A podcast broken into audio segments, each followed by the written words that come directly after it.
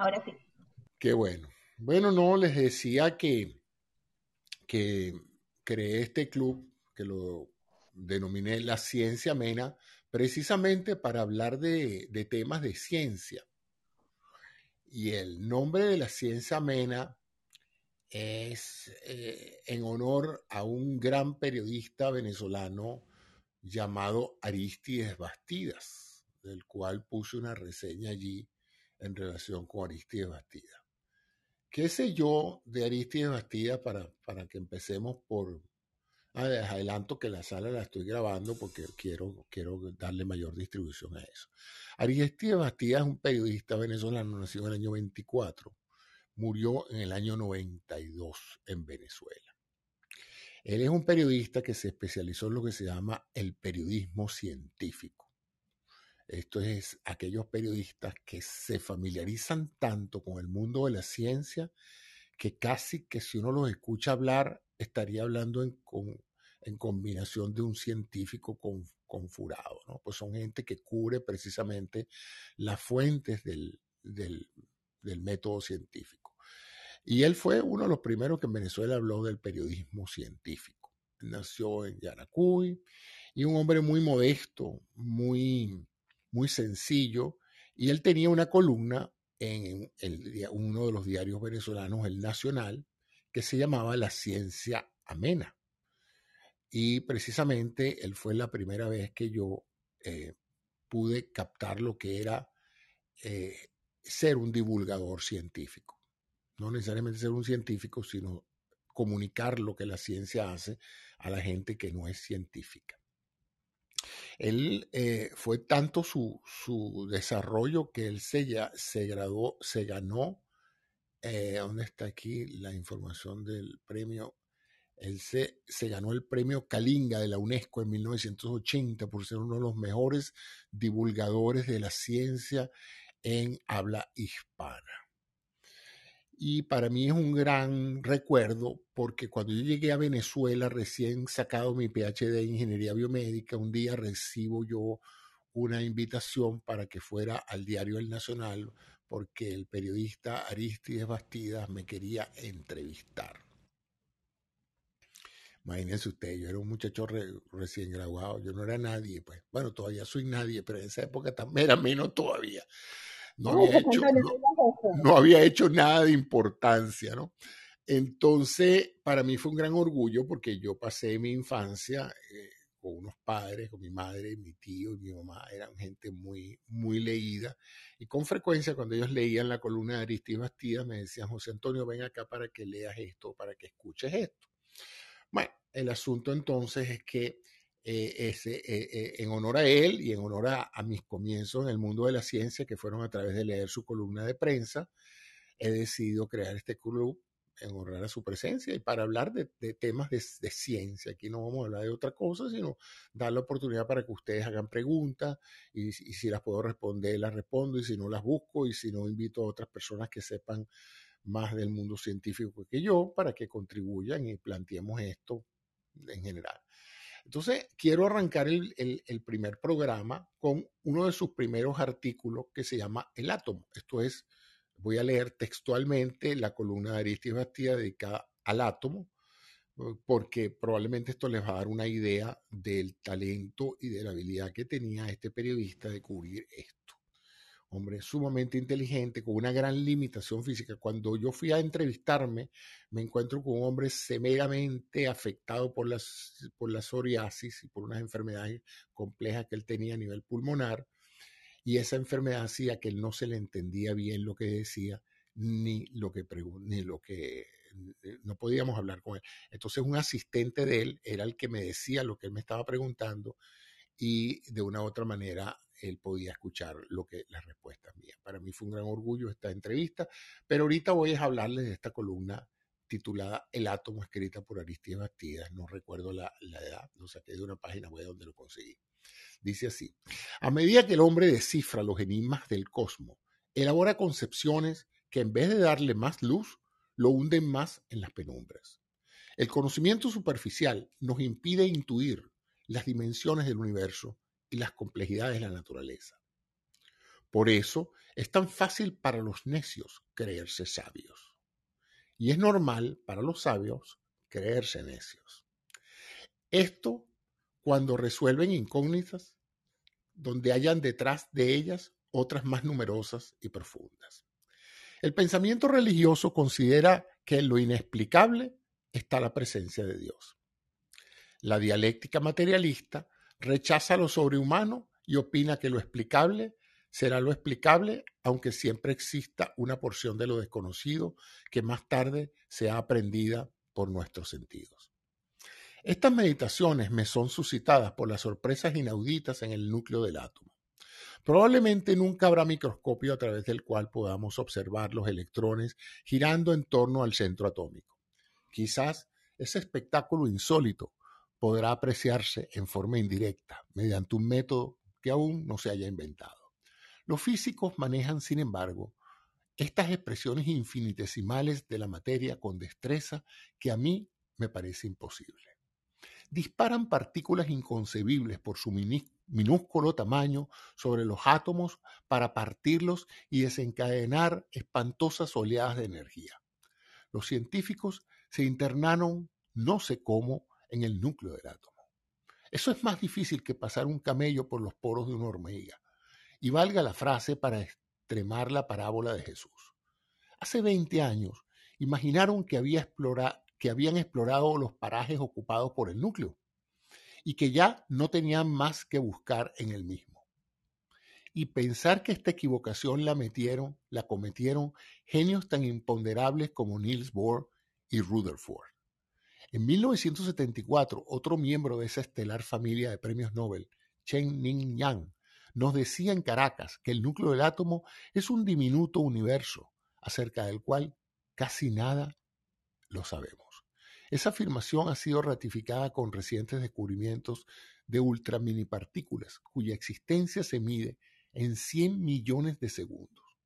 Creíamos que el núcleo era solamente un grupito de bolitas de dos tipos dispuestas en el área del núcleo, los protones cargados de carga positiva, de la misma que nos hace estremecer cuando tocamos un cable pelado del alumbrado hogareño, y los neutrones que no son ni chicha ni limonada, porque su nombre lo indica, son eléctricamente neutros.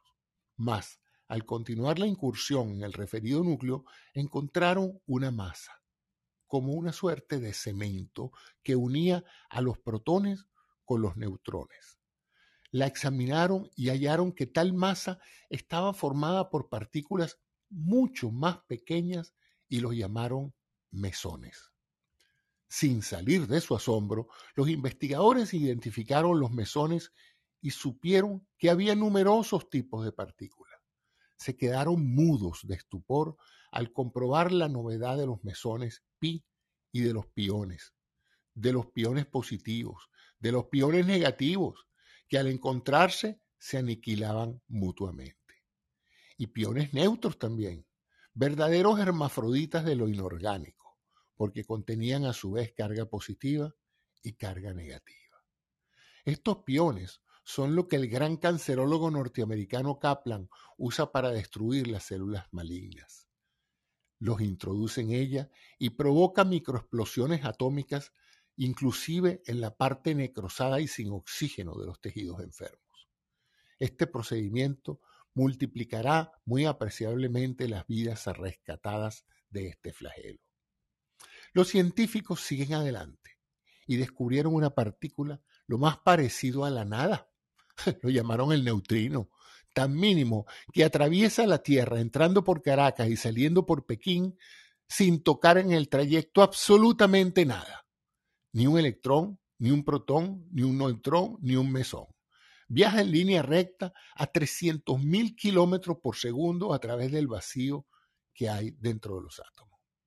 Los expedicionarios no quisieron descansar y prosiguieron su trabajo. Encontraron lo que llamarían átomos transitorios, el nucleónico, un, eh, un, farsante que tiene apariencia de hidrógeno, pero que está constituido por un protón y un antiprotón y el positrón formado por un electrón y un positrón o antielectrón. Ambos casos se trata de una comandita de poca duración porque los dos socios terminan aniquilándose unos con otros igual que las integradas de ciertos negocios, donde los socios son como tigres y tiburones y acaban devoradamente, devorándose recíprocamente. Otros hallazgos que nos dejan perplejos se siguen haciendo en este laberinto, que es uno de los millones de laberintos que hay en el insondable núcleo atómico. Y así termina esa columna que le dedica Aristides Bastida al átomo. Como ustedes pueden ver, hay una profunda explicación de las partículas subatómicas allí en una forma amena. Y ese fue el arte que desarrolló Aristides Bastida a través de su carrera para hablar de algo tan complicado como lo que él estaba tratando de eh, mostrar.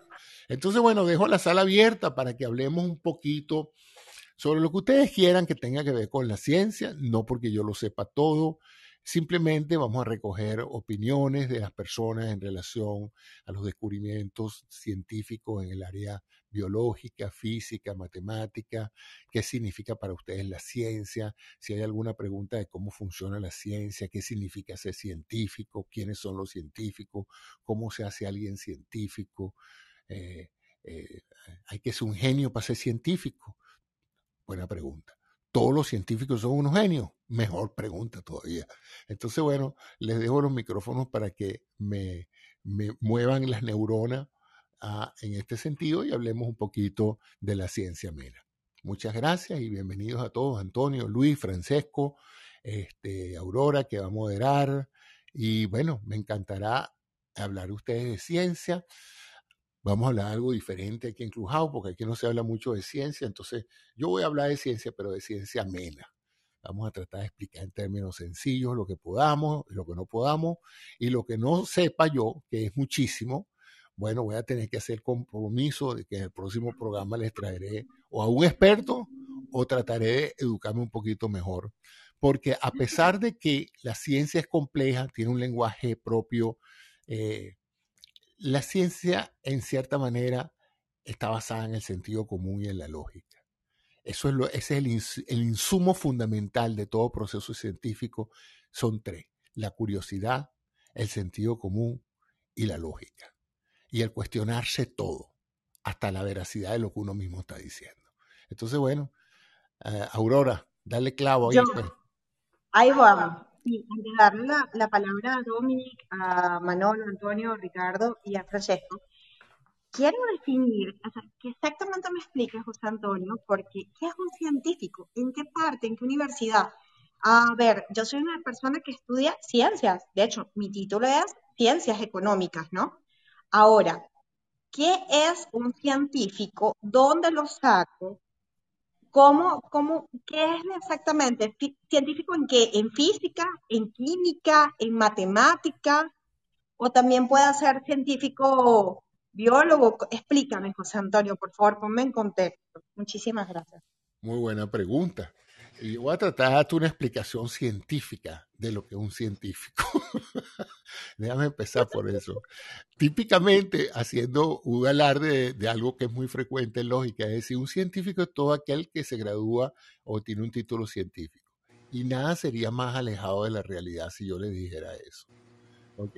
Entonces, yo a mis años, habiendo sido científico, ya no lo soy, pero habiendo nacido científico sin saber que lo era, la ciencia es un método, como ya ustedes han oído hasta el cansancio, un método riguroso, un método sencillo. Ahora, si yo te voy a decir, un científico es esencialmente un ser curioso. Y un ser curioso que utiliza un método para descubrir más de lo que le genera curiosidad. Eso es ser un científico. Eh, muchos de los científicos que yo he escuchado hablar sobre cuando se hace uno un científico, dicen que nosotros todos nacemos con un científico adentro. Si uno ve a un niño jugando con sus juguetes, uno ve la ciencia enfrente. Porque un niño con cada juguete experimenta con su juguete. Trata de ver cómo se usa, para qué sirve, cómo suena, a, qué, a qué huele, para qué se usa. ¿eh? Experimenta, se teje hipótesis. Si yo tiro este juguete al piso, ¿qué pasa? Si yo lo alzo, ¿qué pasa? Si yo lo agito, ¿qué pasa? si yo me acuesto y me vuelvo alrededor de él, ¿qué pasa? O sea, el niño está constantemente haciendo pronósticos de cómo se va a comportar su juguete. Y en ese sentido, él está constantemente aprobando o desaprobando las hipótesis que él tiene. Tú le das a un niño una, una maraquita, él la agarra. ¿Y qué es lo primero que hace un niño? Agita la maraquita. Él no se queda con la maraquita en la mano.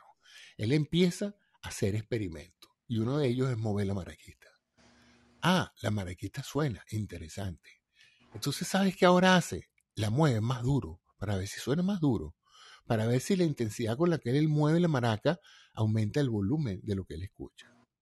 Luego la pone de lado y se da cuenta de que si la pone de lado y simplemente no la mueve más, no, no suena la maraca.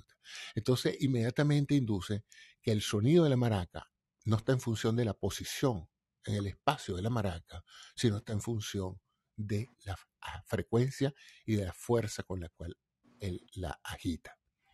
Eso es un científico y tiene cuatro años.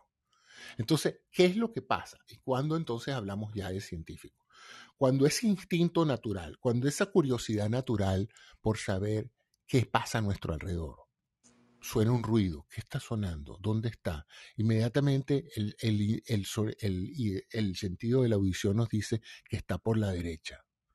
Entonces tú prestas atención, tú estabas distraído hacia otra cosa, pero este ruido ahora hace que tu cerebro se concentre en el ruido y escuchas y tratas de asociar ese ruido con cualquier otro ruido. Vamos a poner que el ruido es el ruido de un reloj. Y tú empiezas a notar algo. Hay una periodicidad. Cada cierto tiempo el ruido se repite. Y tú estableces un patrón que te permite predecir que se va a producir el próximo. El problema es que no se produce. Entonces tú dices, ¿qué pasó? ¿Ya no va a sonar más? ¿Se reparó el problema? ¿O aparece de nuevo? Justo cuando hace la predicción de que ya se terminó el problema, aparece otra vez el ruido. A mí me ha pasado mucho eso cuando duermo con una pareja que ronca, porque al uno despertarse con el ronquido empieza la hipótesis. ¿Seguirá roncando? ¿Se parará? Si se paró, se cambió de posición o se murió. Entonces, todo eso está pasando producto de la curiosidad que uno tiene y de la imaginación que uno tiene por imaginarse que está produciendo el ruido. Entonces, digamos que, como resumiendo un poquito con esta, esta paralota que, se me ocurrió hablar, es de que eh, eh, es producto de la inteligencia humana, de la curiosidad humana y de la imaginación. Consiste en el proceso de hacerse preguntas y las respuestas se buscan a través de un método. El método tiene que tener una conclusión en el sentido de que al final de que uno haga el experimento que sea, el experimento tiene que ser repetible. Si el, muchachito que tiene la maraquita en la mano pone la maraquita horizontal y ya no suena, él quiere que cada vez que él haga eso, la maraca no suene.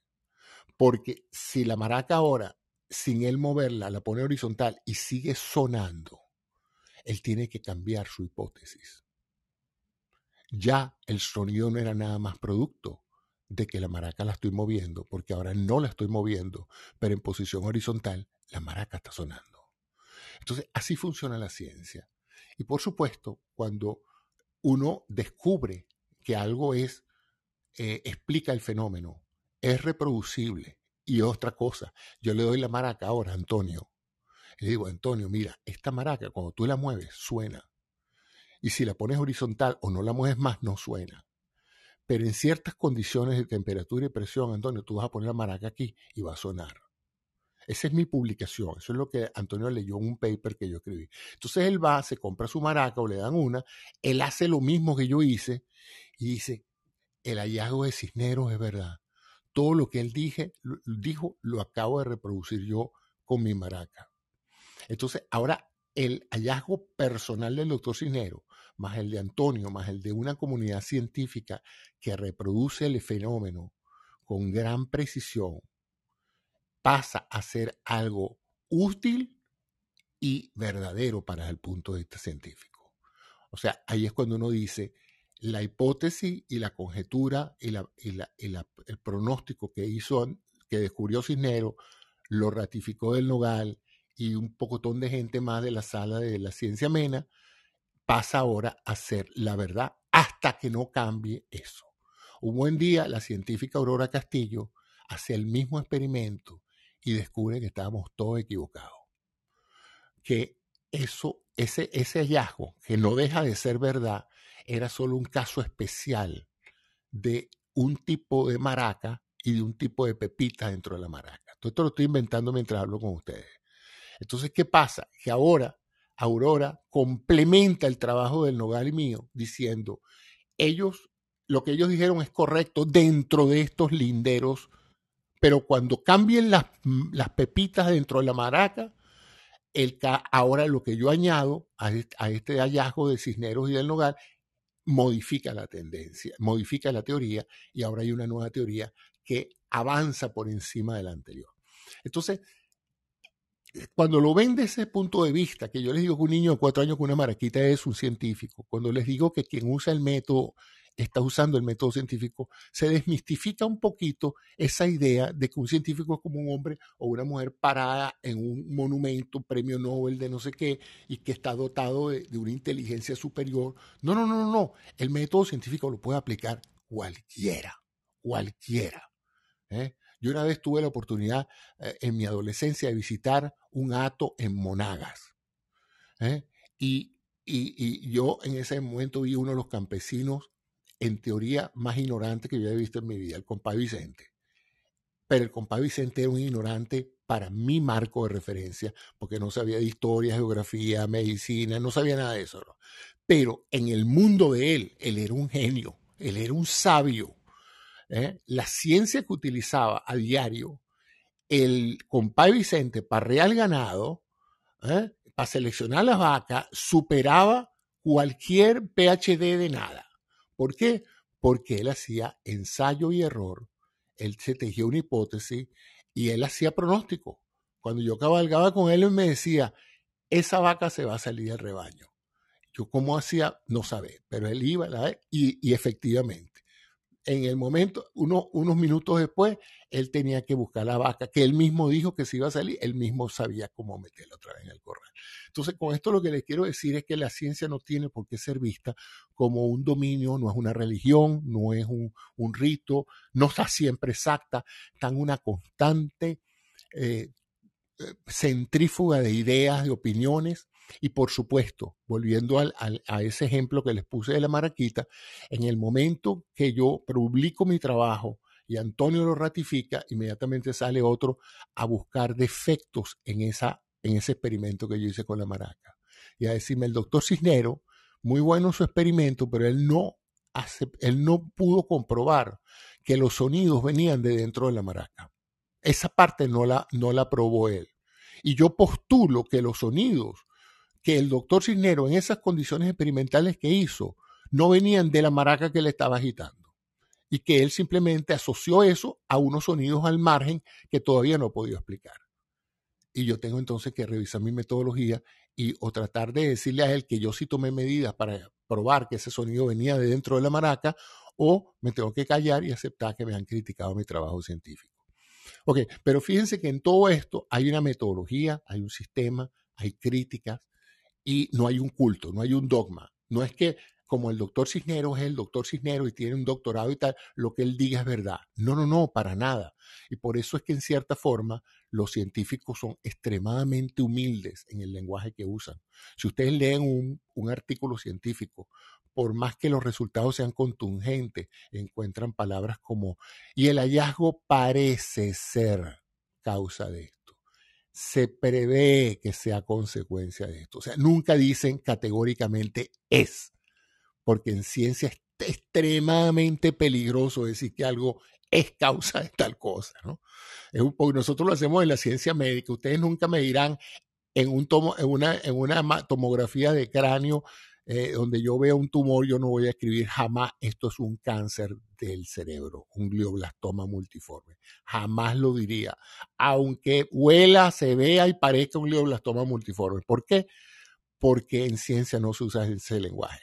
El informe mío radiológico dirá existe una masa que ocupa espacio intracerebral lo localizado aquí en tal parte, desplazando esto, sin signo de hemorragia, y al final diré, y parece, sugiere la posibilidad de un glioblastoma multiforme. ¿eh? Así me cuido yo y así soy consciente con, la, con, la, con, con, la, con las limitaciones de mi método. Entonces, bueno, no sé si esto responde tu, tu, tu pregunta, Aurora, pero hay dos tipos de científicos, los que viven de la ciencia, que son gente que trabaja, les pagan por investigar, y nosotros, los científicos amateur, que una vez nos pagaron por investigar, ya no, a mí no me pagan por investigar, a mí me pagan ahora por ayudar a los investigadores con sus metodologías, pero a los que no les pagan por, por, por mm, investigar, eh, seguimos usando a diario el método científico como cuando teníamos cuatro años. Entonces todos somos científicos. Si queremos ser, sí, perfectamente, perfectamente. Cuando tú tienes que resolver un problema en el hogar y algo no te funciona, yo el otro día puse el ejemplo la, la batidora no funciona, ¿qué tienes que hacer tú? Averiguar por qué no funciona. Averiguar por qué no funciona. Ah, bueno, tú puedes, puedes llamar a alguien que venga a resolver problemas, exacto. Pero no es poco frecuente que una persona diga, espérate, yo creo que yo puedo resolver este problema. No, yo la boto y compro otra. ah, bueno, entonces tú no eres científica. tú eres consumista. Pero, pero aún así te vas a quedar con la duda de, de por qué falló. Si era una falla real o transitoria, si era una falla en el motor, en el switch o en el enchufe, si había luz o no había luz. O sea, las conjeturas de por qué algo puede no fallar es motivo de curiosidad y hay gente que tiene esa necesidad imperiosa de formarse hipótesis sobre cualquier cosa. ¿eh? Fíjate, yo, yo, yo volvemos a la broma de buscar pareja. Cuando tú no te va bien con una persona, tú puedes optar por decir no le guste. Eso está bien. Pero tú puedes tener una mentalidad científica y preguntar, pero ¿por qué no le gustó? ¿Qué no le gustó? En la estatura, en la forma de hablar, en el ingreso socioeconómico, en la orientación política o religiosa. Entonces te da curiosidad. Y entonces, cuando genera la curiosidad, la pregunta, la, curiosidad genera una pregunta. Y la pregunta busca desesperadamente una respuesta. Entonces tú empiezas a tener experimentos.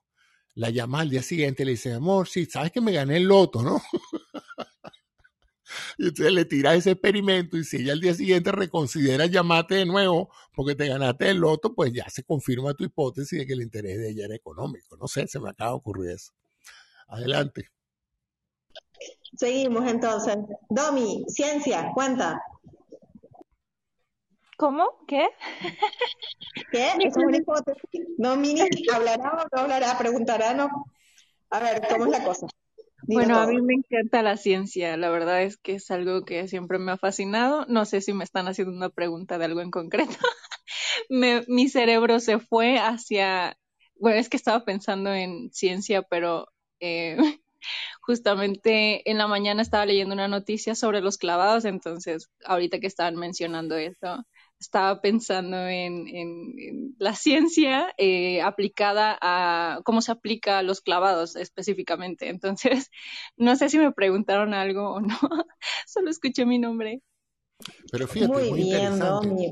Tú has mencionado, tú eres un atleta y uno de los grandes avances de todas las formas de desempeño deportivo es la aplicación de la ciencia. Porque cuando tú tenías un buen nadador, un buen clavadista, un buen corredor, una pregunta era o una actitud era, bueno, él corre más que el otro, pero ¿por qué corre más que el otro? ¿Qué hay? ¿Es el músculo? ¿Es la técnica? ¿Es la manera de arrancar? ¿Es la estatura? ¿Es el largo de los pies? O sea, ¿cuál es el factor o cuáles son los factores que hacen que este señor corra más que el otro? Y si yo, entonces empieza a hacer investigación en el área deportiva. Entonces la ciencia está en todas partes, porque la ciencia es un método sistemático para responder preguntas.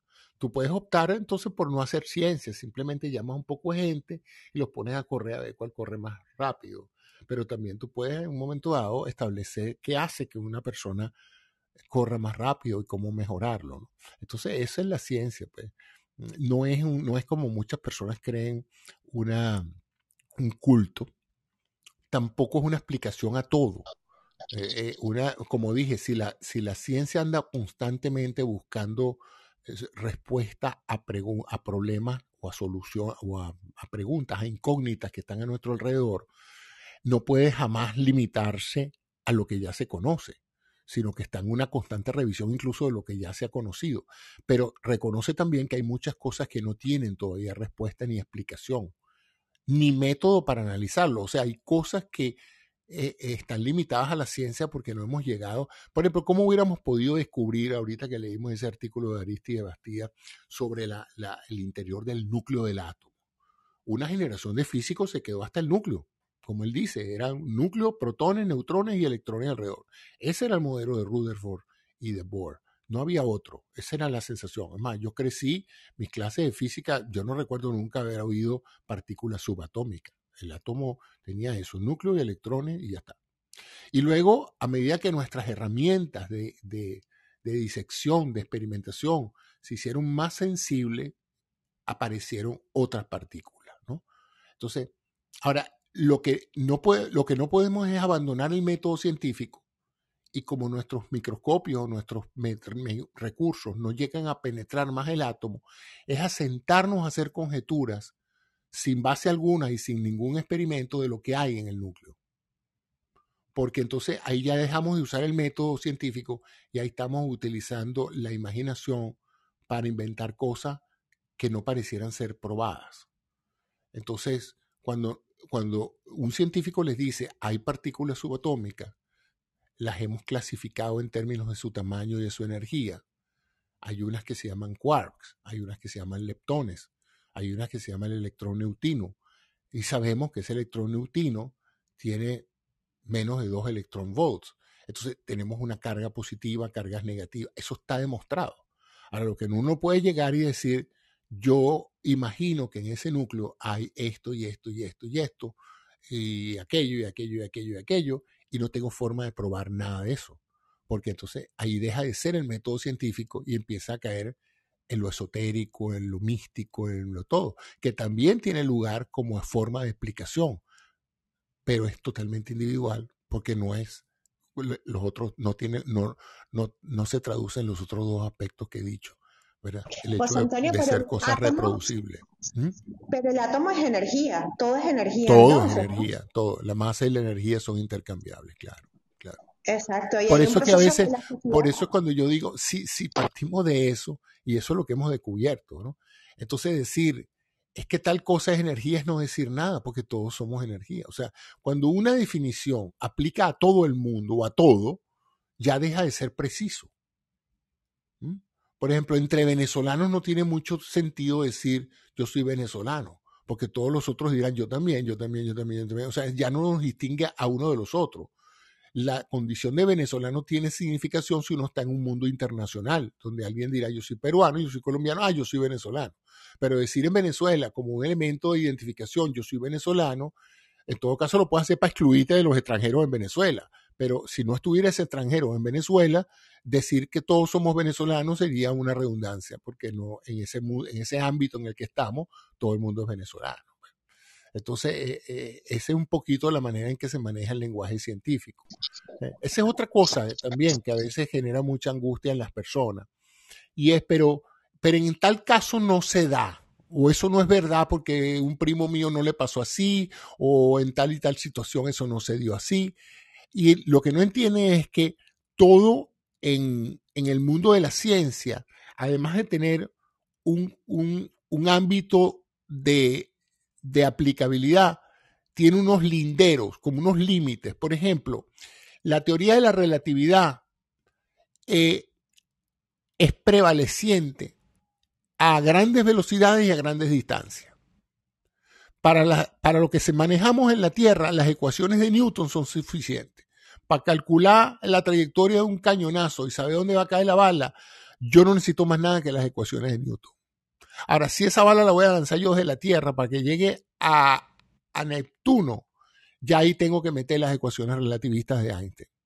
Porque en ese ámbito tan grande, ya Newton se queda corto. Ya hay un error que corrige Einstein. Y lo, y lo al revés, si nos metemos en el mundo subatómico, Einstein no funciona ni Newton tampoco. Funciona la bien o nunca bien ponderada mecánica cuántica, que es otro conjunto de física que nos describe el comportamiento probabilístico de la masa y la energía a dimensiones tan chiquitas como las del núcleo del átomo. Entonces, fíjense cómo, eh, eh, que es un poquito, para ponérselo en otras cosas que yo siempre hago énfasis aquí, pues, ¿dónde nosotros existimos? Nosotros creemos que existimos en todos los ámbitos. No, no, no.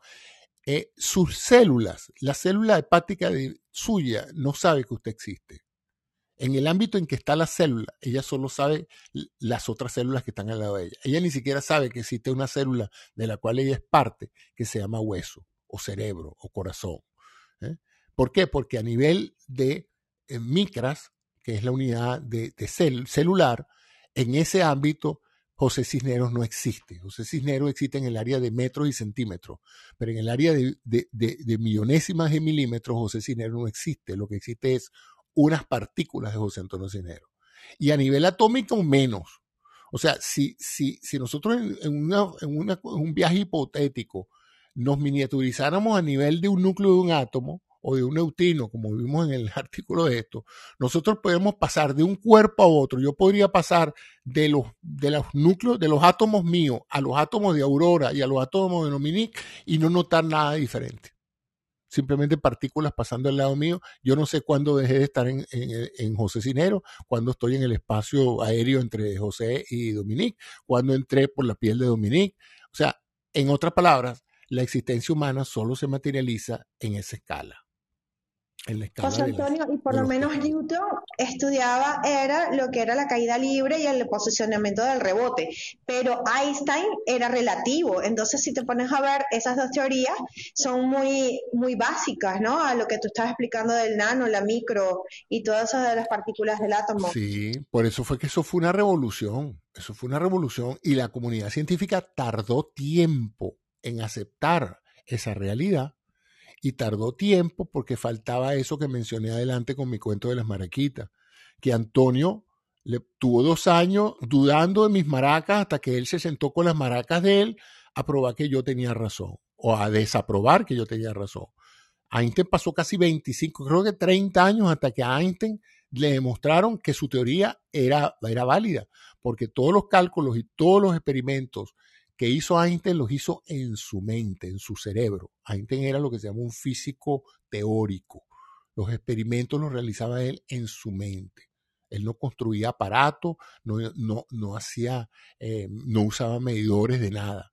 Él ejecutaba, planeaba y ejecutaba un experimento mental, utilizaba la matemática para documentar todos los posibles componentes de ese experimento y por la matemática llegaba a sus conclusiones. Cuando él dice, si nosotros fracturamos este núcleo atómico, se liberan grandes cantidades de energía, él nunca hizo un experimento que probara eso.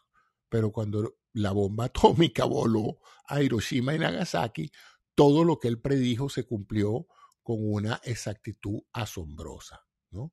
Y cuando él predijo eh, la gravedad desvía la, luz, eh, eh, y lo desvía en tantos grados y la estrella que debería estar aquí va a aparecer aquí al lado desviada por el eclipse porque la masa de la luna se afecta eh, la, trayectoria de, la luz del sol, exactamente así como él lo predijo en sus experimentos mentales, lo tradujeron cuando los, observadores en diferentes partes del mundo tomaron fotografías del cielo y demostraron que los cálculos de él eran perfectamente válidos.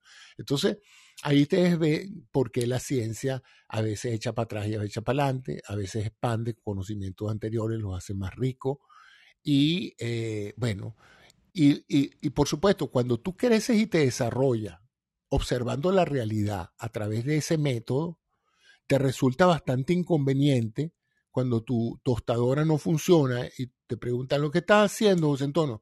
Chicos, estoy investigando aquí por qué no funciona. Ya yo probé el cable de la luz y el cable está bien, el, switch también está bien, debe ser el motor, pero puede ser otra cosa.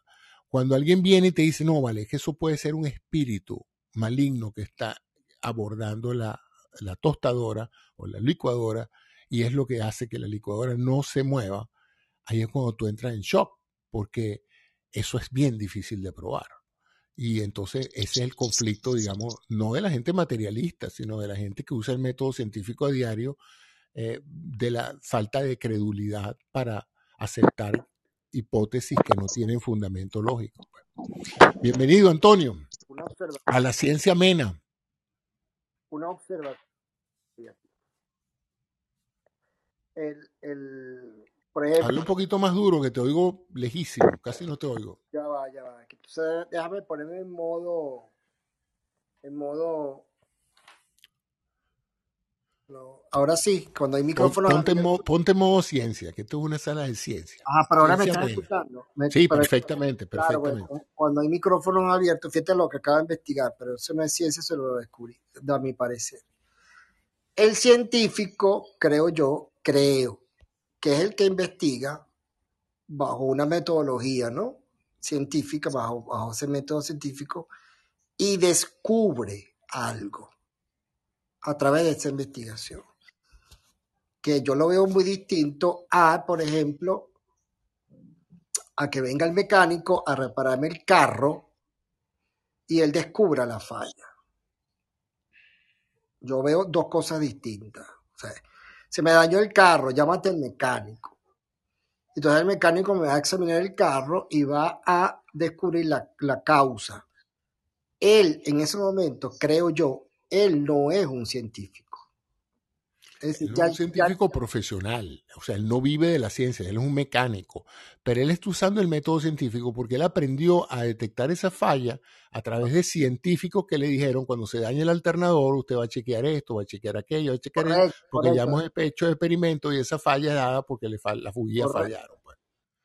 el- el- es lo que yo entiendo. Es decir, ya el carro, todo el mecanismo del carro está descubierto. Exacto. Ajá. Entonces, ¿qué va a hacer él como mecánico, como una persona hábil en ese oficio, que puede armar y desarmar piezas del carro? Va a buscar la causa del problema. Pero creo yo que eh, eh, esa, digamos, esa investigación que está haciendo no es de carácter científico. Bueno, él está usando el método científico, pero fíjate, es el mismo caso del médico, por eso es que yo le digo a todo el mundo, no todo médico es científico, pero los médicos usan el método científico. O sea, no todos los médicos tienen la obligación de hacer investigación. De hecho, la Correcto, inmensa mayoría de los médicos no la hacen. Exactamente. Pero cuando un médico está diagnosticando una enfermedad, como cuando un mecánico está diagnosticando un, un proceso en el carro, él está usando la lógica científica. Él, él va por un proceso algorítmico diciendo, déjame chequear el alternador, déjame chequear el relay, déjame ver la bujía, déjame ver la- los cables. Él está usando un proceso sistemático aprendido. Él no está diciendo, déjame darle dos ramazos al carburador para que el carburador funcione. O yo creo que el carburador lo que tiene es mal de ojo o lo, embrujaron. O sea, él sí usa un método científico. Él no es científico, pero él está usando el método científico en el mismo momento en que él se teje una hipótesis. Él te, te hace, te hace preguntas. ¿Cuándo se, cuándo- usted arranca en la mañana? ¿Arranca bien? Tiene que darle... O sea, él va haciendo preguntas y va haciendo, concatenando hechos y va organizando un algoritmo lógico y un algoritmo que está fundamentado en uno de los principales bases del proceso científico, que es causa-efecto. O sea, él, él- él por las causas que tú le eh, por los efectos que tú le describes, él busca las causas. Y ese es un proceso, como, como la mayoría de la gente que habla del sistema, del método científico, que cualquiera puede aplicar. Que él no es un científico porque él lo que es un, un mecánico, un médico o, o- o lo que sea, pero si él usa el método, él está usando el método científico, él no está usando otro método. Él no es un tipo que un buen día llega y dice, no, este carburador, déjame darle, déjame echarle un poquito de, de agua bendita para que el carburador arranque. No, no, no. Él tiene un método si- sistemático. Él lo ha aprendido y todos los Ay, demás mecánicos usan el mismo método para identificar la falla. Fíjate que se dan todos los elementos del método científico. ¿Tú nunca viste a Herbie, el Volkswagen 57? ¿Nunca viste Disney? No, no ¿No te acuerdas de ese Volkswagen? El que No, tenía vida. Ojo, no. provoca. Y fíjate, eh, el ejemplo que Antonio pone es, va- es válido. El mecánico no es, me- no es científico, el médico no es científico, pero los procedimientos que usan han sido validados por la, por la, por la ciencia eh, y siguen un algoritmo más o menos regular. Eh, Siempre hay uno que le pone el toque mágico, ¿no? Que llama uno el toque mágico. Como decían en, la propaganda esa antes, un no sé qué que hace que algunas personas tengan un, un instinto especial para resolver problemas que otras no tienen, ¿no? Eso se ve bastante, ¿no?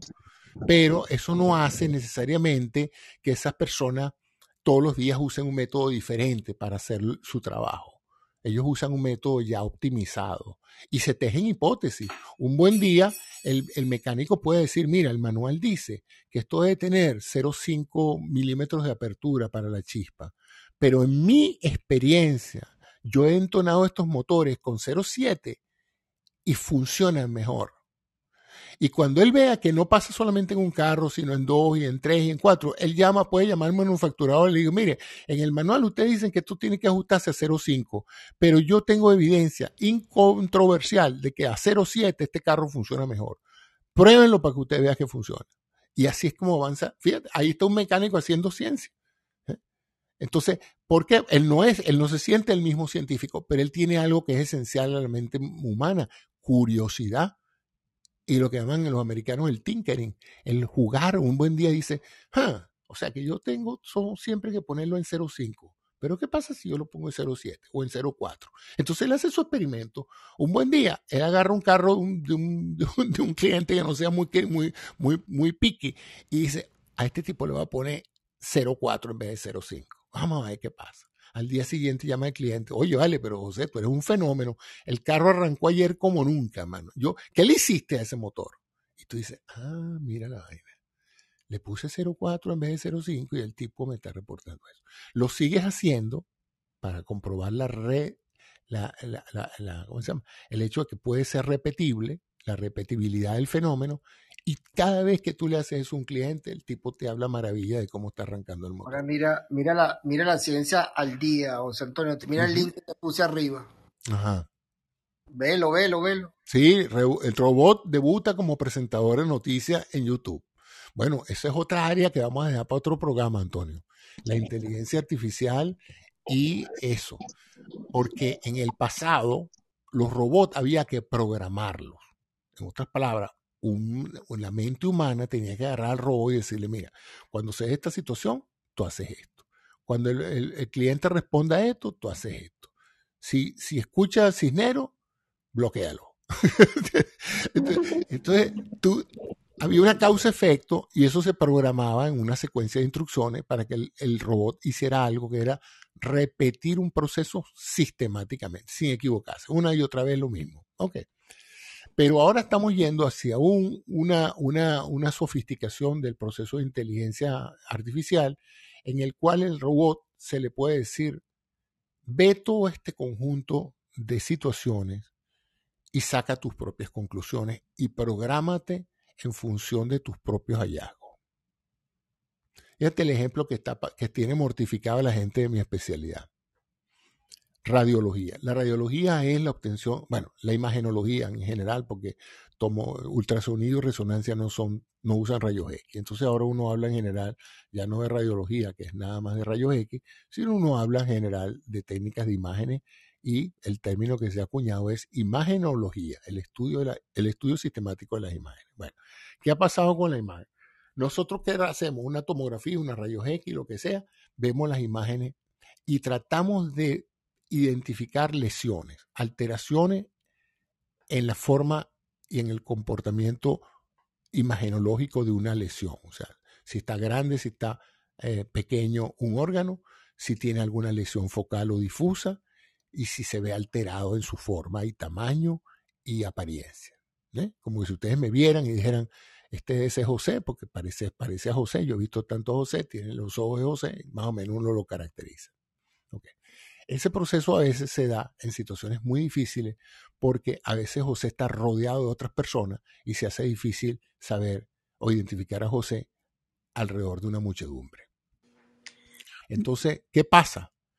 Que el médico tenía que concentrarse mucho para ubicar un rostro metido en, un mar de rostro y, caracterizarlo. Ese era el trabajo del radiólogo y decirle al otro médico, José, aquí hay un tumor que se parece a José y está aquí ubicado.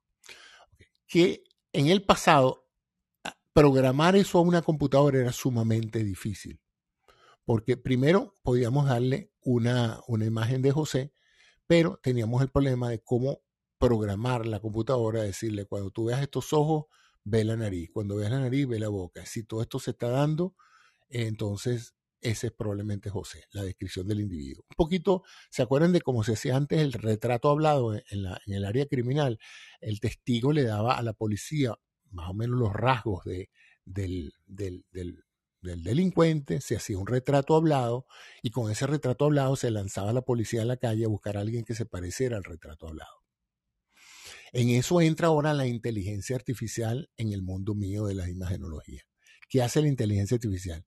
No hay que programar nada. Tú empiezas a darle tus imágenes del cerebro. Unas con tumor, otras sin tumor, unas con infarto, otras sin infarto, unas de niños, de viejos, de ancianos, de todo. Y entonces, lo único que tú tienes que decirle al computador cuando le mandes una imagen es, aquí hay un tumor. Eso es todo lo que tienes que decirle. Esta imagen tiene un tumor, esta no lo tiene. Esta sí lo tiene, esta no. Esta tiene un infarto, no tiene tumor. Y así le da millones de millones de imágenes a esa máquina de procesamiento. Esa es toda la instrucción. ¿Qué hace este algoritmo? Este algoritmo empieza a buscar una cosa que se llama reconocimiento de patrones. Sin que tú le digas cuál es el patrón, ella empieza automáticamente a buscar patrones. Un poquito así como cuando uno ve un cuadro abstracto y uno dice, yo veo un cubo, no vale, eso no es un cubo, eso es un polígono, no, eso no es un polígono, yo veo un triángulo. O sea, todos vemos algo diferente porque todos tenemos la capacidad de, identificar patrones. Si no, no pudiéramos identificar a un rostro familiar. La manera en que tú llegas a un momento dado y ves a alguien y te dices, yo ese tipo lo conozco, es porque tu cerebro es capaz de reconocer patrones. Entonces, ¿qué hacen esas esa cuestiones? Ella empieza a buscar certidumbre, que es, ella empieza a usar métodos estadísticos para ir mejorando su algoritmo. Y un buen día te dice, Doctor Cinero, ¿esto es un tumor? ¿Tú lo ves? Sí. Ah, ok. Ya ella aprendió. Fíjate, ella encontró un patrón. Todavía ella no sabe si es un tumor, pero cuando tú le dices es un tumor, ella sigue y sigue y sigue y sigue. Y llega un momento en que es mejor que tú identificando tumores. Yo lo estoy viviendo. Yo no sé si ustedes tienen Google Fotos. Google Fotos es asombroso. ¿Qué he subido yo a Google Fotos? Todas las fotos de mi familia, todas las fiestas, bueno, todo, todas las fotos que yo tomo las subo a Google Fotos para tenerlas disponibles. Bueno, hay un algoritmo artificial que detecta rostros. Perfecto. Detecta rostros. Las camaritas también. Se le, arma, se, le arma una cajita a uno alrededor de la cara, indicando que la computadora ya sabe dónde está la cara. No en el codo, no en el brazo, no en la pierna, sino la cara. La identifica ahorita cualquier camarita, hasta barata. Identifica la cara en una imagen. Bueno, este algoritmo de Google lo identifica en millones de imágenes. Hasta ahí está todo bien, no hay problema, lo que tiene es una colección de caras. Ah, pero fíjense lo que hace el algoritmo. Yo no sé si ustedes lo han hecho, es increíble. Ella te pregunta, ¿quién es esta? Esa, esa es mi hija Gabriela. Me pregunta quién es esa porque ella sabe que es la que yo más fotografío. Ella ha visto más de una vez ese rostro. Ah, ok, esa es Gabriela. Aquí viene la parte mágica o asombrosa, que no tiene nada de mágica ni asombrosa. Bueno, asombrosa sí, mágica no, es un algoritmo.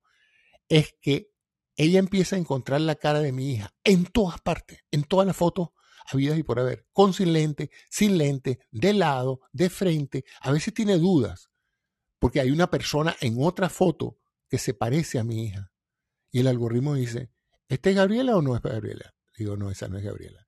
Y ya ella con esa información reconstruye, se autoprograma y dice, ah, ya sé que este patrón no es el de Gabriela. ¿Qué me permite a mí eso? Que yo llego ahorita, a a me meto en mi Google Fotos y digo, quiero fotos de mi hija. Y me caigo para atrás cuando ella me muestra que todas las fotos que ella ha seleccionado, en todas las fotos está mi hija. Y ahora viene lo mejor. Está mi hija a los seis años Está mi hija a los 12 años y está mi hija ahorita a los 30 años. ¿Cómo hace? No sé. Pero de alguna u otra manera, el algoritmo que tienen estos sistemas reconoce un polígono que mide una relación especial entre los ojos, la punta de la nariz, la boca, el contorno de la cara ovalada o no y la punta del mentón. Y de esa de ese polígono de reestructuras matemáticas sale una fórmula que ella busca en todas las otras fotos. Y es así como ella empieza a identificar a las personas. Y yo le digo, este es Pedro, este es Antonio del Nogal, este es autor, Aurora de Castillo. Increíble, no se pela.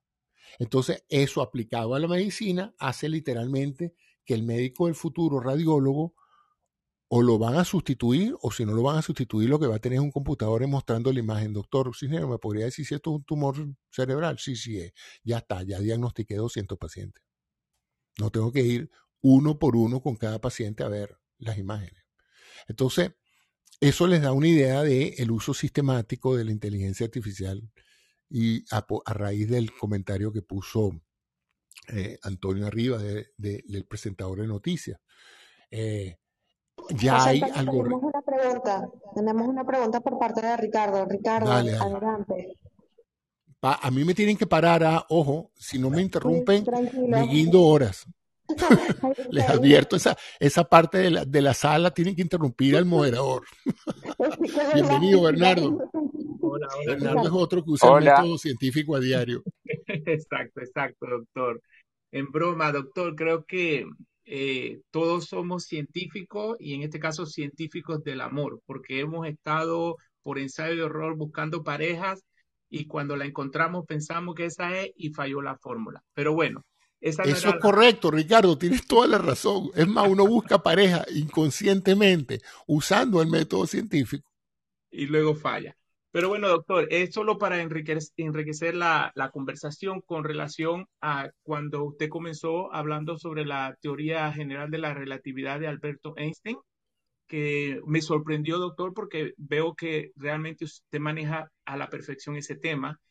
Eh, con, la eh, relación a esto, ¿no? De Alberto Einstein cuando eh, propuso esa ecuación y con ella se pueden determinar cosas en macro So, luego venimos entonces a la, a la cuántica física que determina cosas en micro, o sea, dentro del átomo. Pero sin embargo, estas dos teorías eh, chocan entre sí. Eh, le digo porque estuve viendo eh, un video de, la BBC de Londres donde explicaban esto, que trataban de unir la, la, teoría general de la relatividad en la cuántica ah, física y lo que se, lo que se producía era un error, era como que si la ecuación de Alberto Einstein produciera un, virus en, en, en, el resultado. Y por el otro lado, si utilizaban la cuántica física e introducirla en la ecuación de Alberto Einstein, lo que daba como resultado era, el, era un número infinito, o sea, un ojo negro. Significaba que todo se, de, se desaparecía. Sin embargo, eh, ellos, pues los científicos han encontrado, no sé si usted conoce ese tema, eh, eh, la teoría de las cuerdas, que están buscando de unir estas dos teorías para que funcione. Aparentemente ha funcionado porque ellos suponen que dentro del el electrón eh, hay algo que llaman ellos gravitón, pero no están seguros. ¿Y qué es lo que hace el gravitón? Crea la famosa teoría ahora que ya viene de los años 60 de la teoría de las cuerdas. Entonces, eso me llamó poderosamente la atención, eh, eh, la teoría de las, de las cuerdas. No sé si usted domina ese tema. Bueno, mira, yo soy un admirador de la ciencia y, un científico materno en este momento de mi vida. Yo, gracias por decir que yo domino mucho. Yo en realidad no domino mucho nada, ¿no? Eh, yo lo que te puedo decir, que es lo que sí está claro, es que la teoría de la relatividad, como casi todas las teorías físicas macro, por llamarlas así, la de, la de Newton y la de Einstein, son teorías deterministas. En otras palabras, las ecuaciones son muy precisas en el sentido de que tienen un solo resultado y ese es. En esa cosmología las cosas son muy precisas. Cuando se trata de transportar esa matemática y a la evidencia experimental a nivel del comportamiento de partículas muy pequeñas en dimensiones muy grandes, por cierto, porque uno cree que el átomo es pequeño en relación a, a, todo, pero el otro día vi un paralelismo que me quedé loco, ¿no? Que es que si eh, el auto fuera del tamaño, el electrón, perdón, fuera del tamaño de un auto, el núcleo fuera del tamaño de una ciudad, para dar una idea de las proporciones de la masa, ¿no? Y eh, la distancia entre uno y otro sería, pero como un universo interno, pues son dimensiones de espacio local enormes. Entonces, ¿qué pasa? Que a esas, en esos linderos, por eso fue que hablé antes de en qué marco se aplican esas ecuaciones, los resultados son probabilísticos, no son deterministas, son estocásticos, son probabilísticos, son, son, son no se puede precisar al final un, un, resultado preciso, sino la probabilidad de que un resultado se dé. Y esto fue chocante para Einstein, porque él fue, vino de una generación de físicos matemáticos donde el resultado era uno solo. O sea, que encontraron un, un conjunto de ecuaciones que explicaran la base experimental y cuyos resultados fueran probabilísticos, eh, creó un shock y un gran enigma. Tú tienes razón, hay muchas teorías. La teoría de cuerdas o el string theory es un marco de teoría teórico, por cierto, de eh, explicación matemática que habla sobre la teoría de, la, física de la partícula, tomando mucho de los elementos eh, de tipo de Einstein y que puede, como tú dijiste, tratar de explicar las fuerzas gravitacionales en esas magnitudes. Pero por ahora son teorías, muchas han tenido bastante correlación experimental, pero siguen siendo no universalmente suficientes para explicar el comportamiento de la masa y de la energía en el universo. Y recuerden que la masa y la energía son intercambiables Einstein lo precisó de una manera muy sencilla, la energía igual a la masa al cuadrado de la velocidad de la luz. Una de las ecuaciones más emblemáticas en la historia de la ciencia por lo simple. Una vez le preguntaron a Einstein, Einstein, ¿por qué hizo una cosa tan sencilla? ¿Por qué no derivó más los elementos para que uno pudiera en un momento dado desagregarlos en forma más sistemática? Y él dijo, porque así es más bella. porque así se ve más bella. Sí, ahí compartí con Aurora el link de la BBC de Londres, porque yo no puedo eh, poner nada. Sí, ya lo voy a colocar. Bien, José Antonio, vamos a refrescar la audiencia. Ya, te doy la palabra, Nabeli, para ah, ir el orden y no perderlo. A toda la audiencia, estamos inaugurando este club. Bienvenidos. Estamos exactamente en la ciencia amena. Aquí se dedica exclusivamente a tópicos de ciencia. No se toca más nada. Y presionando abajo el icono a la derecha, automáticamente con la manito, nosotros podemos subirlo si tienen preguntas. Tocaría ahora eh, a Manolo. Manolo, ¿quieres preguntarle algo al doctor? Sí, muy buenas noches. Más que preguntarle, quería contarle un poco cómo la ciencia se hace amena, ¿no? Que eso es una de las cosas que, bueno, que al menos a mí me ha tocado vivir y no sé si él lo comparte o no. Eh, de pequeño, bueno, eh, mirábamos a Carl Sagan, a Jacques Cousteau, ¿sí? En la tele. Y para nosotros era una maravilla. Y hasta el día de hoy, hasta el día de hoy a los niños, eh, cuando puedo, les pongo esos documentales antiguos, pero es una forma de los cuales eh, no fuimos, al menos por mi parte, me fui enamorando del tema de la ciencia. Eh, recuerdo con el 81 al 82, más o menos por ahí, la Embajada de Estados Unidos, también en las escuelas, hizo, una, hizo un paseo por todas las escuelas del Uruguay eh, llevando información sobre los transbordadores espaciales. Y nada, ahí creo que todos los niños, al menos de, mi pueblo, éramos todos astronautas y todos estábamos eh, otros mecánicos porque también inventábamos transbordadores para poder viajar al espacio. Era una locura. Hasta el 84 que empezaron a aparecer los ordenadores, esto que se guardaban los programas en un cassette y bueno, ahí sí ya se, me terminó el mundo, me pasé directamente al tema de programación, copiándolos, creyéndome el gran programador, ¿no? Y lo único que hacíamos era copiar los programas que venían en unas revistitas que comprábamos, que venían de España, y, bueno, y hackeando, hackeando el, programa para que siempre ganáramos el juego, el, videojuego que, que, poníamos ahí en, la televisión. Pero eh, eh, de esa forma fuimos conociendo y metiéndonos en, temas de, ciencias. Después recuerdo a mi padre, que era también una persona que le gustaba muchísimo toda esta información, pero claro, no, había internet, no existía nada de esto. ¿Cómo, cómo hacían? Había una revista que se llama Readers Digest, que creo que era así, que también traía toda semanalmente o mensualmente la información de los últimos avances científicos. Y también, entonces, cada vez que llegaba a la revista, era una cosa eh, de descubrir el mundo, como decía el doctor Cisnero, de curiosidad. Prácticamente era curiosidad. Y bueno, y a partir de ahí fuimos entendiendo después, mm, ya como más adolescente, la ciencia se empezó a presentar ya a manera de ciencia ficción. Y, claro, entonces intentar descubrir aquello que, en la ciencia ficción se estaba, estaba dando por supuesto de que, así iba a ser. Y de hecho, en la gran mayoría de las cosas así fue.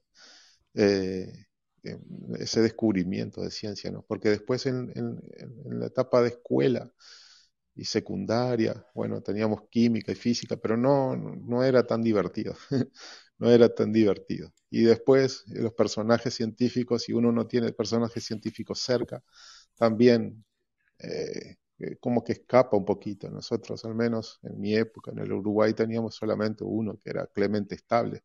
Sí, toda la saga Estable, que ahora están, o estaban, no sé, lo que yo, la última información que tenía en Canadá.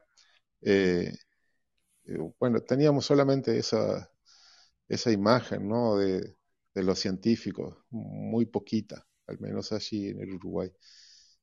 no sé qué, qué le parece si, si, si, fue así o más bien que los científicos casi siempre estaban en, en el norte y en el sur no teníamos muchas opciones. O esa, ¿cómo voy a decir? Eh, esa referencia en la cual uno quisiera eh, reflejarse, ¿no? Eh, por suerte ahora llegó al Uruguay el Instituto Pasteur y bueno, y ahí cambió un poco bastante las cosas, pero, pero igualmente no, no, no habían en ese momento muchas referencias en las cuales nosotros quisiéramos ser científicos. No sé si pasaba por otros lados también igual. Y muchas gracias, doctor Sinner. Oye, Manolo, me encanta que hayas mencionado eso porque has mencionado a dos de mis ídolos como dijiste, a Carl Sagan, que para mí es el mayor estímulo. A veces la gente me pregunta, Cisnero, ¿qué haces tú en internet y en un blog y en un podcast y tal? Le digo, yo, estoy siguiendo el ejemplo de Carl Sagan. Carl Sagan es un astrofísico, un hombre brillante, un indio sumamente reconocido en su mundo científico que se bajó del Olimpo de la arrogancia del método del medio científico, se bajó él, se quitó su toga y su birrete y se fue a la televisión y dijo, yo le voy a enseñar al mundo cómo está constituido el cosmos. Sus colegas le dijeron, tú estás loco, esa gente no sabe nada de eso, tendrían que estudiar 10 años de astrofísica para entenderte. Yo, yo voy a hacer lo posible porque me entiendan. Creó un libro que siguió una serie de televisión famosa llamada Cosmos, a él le debo todo lo que yo sé de cosmología, se lo debo a los programas de Carl Sagan. Como todo lo que sé de astrofísica, se lo debo a eh, el, oceanógrafo que mencionaste, que ahorita se me olvidó el nombre. Custo, ya Custo. Entonces, eh, eh, es interesante porque ese fenómeno de los científicos abandonando un poco el estrado científico académico para irse al lenguaje ameno de las personas y hacerse famosos ya no solamente por sus papers, sino también por la capacidad que tienen de explicar en términos sencillos a la gente los grandes hallazgos de la ciencia. Ahorita uno de mis estímulos también se llama Neil deGrasse Tyson. Él es un afroamericano brillantísimo. Les recomiendo todo lo que ustedes vean de Neil deGrasse Tyson vale su peso en oro. Él es un seguidor de la corriente de, de Carl Sagan, él es un astrofísico, pero olvídense de los títulos académicos, simplemente escuchen cualquiera de sus programas, él es coloquial, él es ameno, él es divertido y van a aprender de todo. Estaba pensando, bueno, en la revista mía en Latinoamérica, pues sabes que Venezuela está al norte del sur, pero al sur del norte. Estamos por encima del Ecuador, pero al sur de los Estados Unidos, ¿no? Y eso nos pone en una posición un poquito complicada porque a veces nos sentimos que estamos en el norte, a veces estamos en el sur. Pero mi, mi revista era Mecánica Popular, yo crecí con eso y también, ahora fíjense, los niños salen, eh, salen naturalmente curiosos y por lo tanto científicos. Instintivamente tratan de resolver problemas, de usar un método, de buscar una sistemática mm, eh, forma de reproducir los resultados. Eso lo hacen los niños. Lo que pasa es que en algún momento en el proceso de escolaridad se pierde o se domestica esa, esa curiosidad, empieza a ser más vista. El niño preguntón le, lo, lo, lo, diagnostican con déficit de atención. El niño creativo se lo, se lo, no, no, no, no moleste, pero maestra, que yo creo que tengo una mejor, una mejor idea. No, no, no, usted no puede tener una mejor idea, lo que dice el texto es lo que es, ¿no? Entonces así empieza a mediatizarse eso y eh, ahí es donde el punto donde eh, la ciencia pierde a sus mejores científicos, ¿no? Y la ciencia debe ser estimulada por los padres que cuando un niño les haga una pregunta, eh, lejos de darle la papilla ya masticada, los pongan a investigar, los pongan a averiguar, los pongan a buscar evidencia y a respetar sus propias hipótesis. Hijo, ¿qué te parece a ti que explica eso que tú me estás describiendo? ¿Cuáles son? José Antonio, y tú tenías muy interesante, yo las coleccionaba, ¿tú también? ¿Cuál? Sí, no, bueno, es que por eso te digo, la actitud hacia la ciencia, tú no tienes que ser científico para usar el método científico, como dije, es algo que está a disponibilidad de cualquiera. Es más, te lo da el sentido común. Eh, mucho, como yo lo dije al principio de esta charla, el, método científico es un método del sentido común. Eh, a veces se ha sofisticado como la, eh, la, mecánica cuántica, pero a veces en, el, en la cotidianidad uno usa ese proceso constantemente para obtener mejores resultados porque a mí me gustó mucho el libro que oí, el libro que oí, digo lo oí porque yo leo libros escuchándolo, yo soy un aficionado a los audiobooks, y les recomiendo un libro que se llama, de la doctora Armstrong, que se llama, eh, déjame buscarlo en, inglés, se llama The Case for God, el caso de Dios, que es un análisis sistemático del desarrollo de las religiones y, y, y, en el marco de la realidad del ser humano, ¿no? Y, y la, comprensión que hay hoy es que hay dos tipos de actitud hacia la realidad. La de buscarle una explicación a la realidad o la de inventarle una explicación a la realidad. Y podríamos agarrar y decir que los seres humanos nacemos con esos dos tipos de cerebros o esos dos tipos de actitudes cerebrales, ¿no? Una es, y yo lo ponía en una, una charla anterior que di, en alguna parte de esa que donde yo hablo, yo decía, yo imagino en esa aldea antigua dos tipos de personas que cuando veían llover hacían dos cosas. Uno, se pusieron a ver qué pasaba antes de llover y cómo era la estructura del cielo antes de que empezara a caer el palo de agua. Y empezaron a notar que la nubosidad, el color de las nubes, eh, el, el tipo de vientos que se producían, pronosticaba la llegada de la lluvia. Por lo tanto, llegaron a la conclusión de que la lluvia no era más que una convergencia de una serie de procesos que afectaban la distribución de las nubes sobre un área en particular. Inventaron la meteorología y han seguido a través de una ciencia que no es muy exacta, pero es bastante una buena aproximación, una explicación de por qué llueve, por qué son los truenos, por qué son los tornados, etc. La otra fue otras personas que en vez de buscarle una explicación a la lluvia, le, inventaron una teología de la lluvia. Inventaron un dios de la lluvia, al cual había que hacer el sacrificio. La lluvia no tenía nada que ver con las nubes, la lluvia tenía que ver con una serie de ritos que se practicaban en la aldea.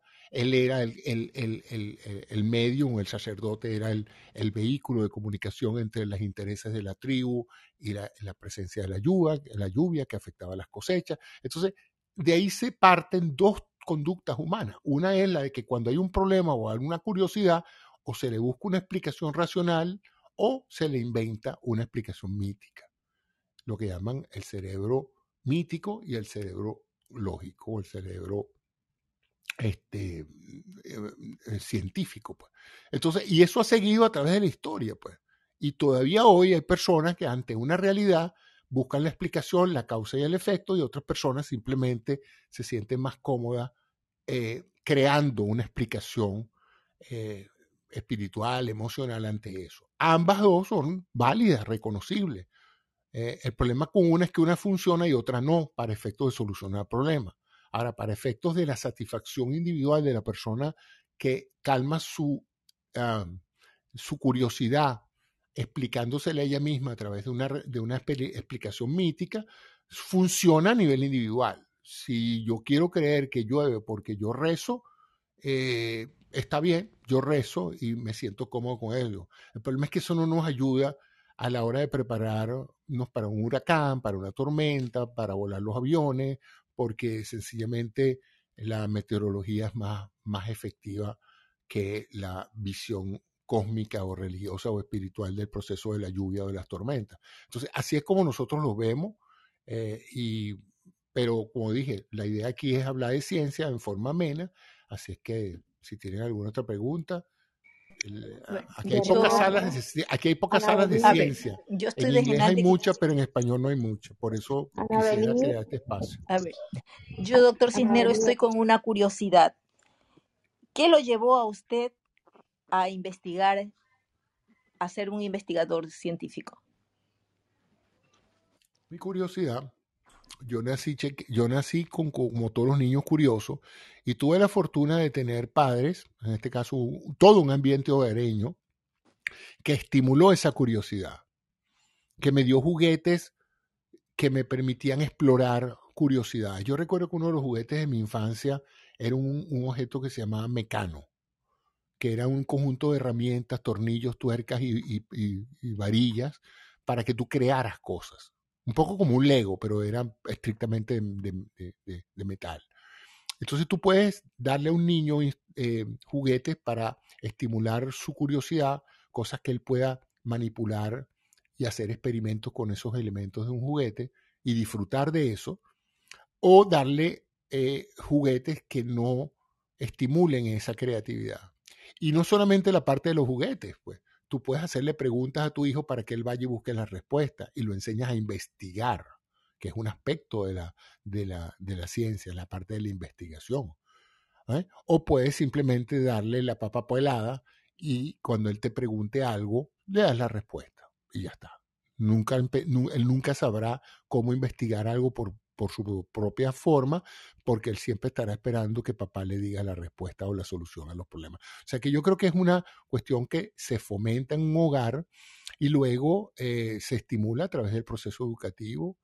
Y bueno, y si tienes una pareja que funciona igual, pues te sientes también mucho mejor, etcétera. Entonces yo creo que eh, tú vienes con tu semillita curiosa, la semillita cae en un, en un, en un un terreno fértil donde esa curiosidad se expande y esa es la, la carrera de los grandes investigadores ha sido esa.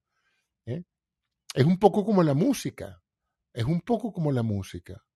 Eh, tú caes en un hogar de música donde se estimula tu curiosidad por la música o por, por, tener un instrumento y tus padres van y te compran el instrumento y se calan seis meses oyéndote eh, emitir sonidos grotescos mientras aprendes a tocar el instrumento eh, y luego empiezan a celebrar tus logros, entonces tú haces una carrera musical, pues porque tienes el estímulo de unos padres que contribuyeron a eso.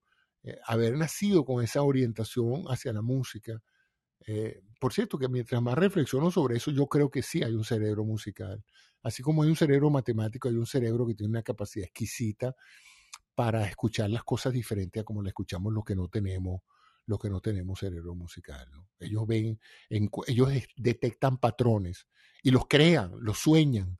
Yo a veces me quedo impresionado cuando yo oigo aquí a Fato hablar de, de sus composiciones y digo, bueno, este tipo ve las composiciones antes de que las oiga. ¿eh? Él las tiene en la mente, ¿no? Y el pintor tiene lo que va a pintar antes, y el escultor tiene lo que va a esculpir antes de que la escultura exista, ¿no? Entonces, esos son científicos eh, cerebrales, ellos, en su mente ellos hacen la obra y luego la realizan y la experimentan y la mejoran. Entonces, el método científico está en todas partes. Ahora, esa es una forma de interpretar, fíjense, es, es una forma logos de interpretar el proceso creativo.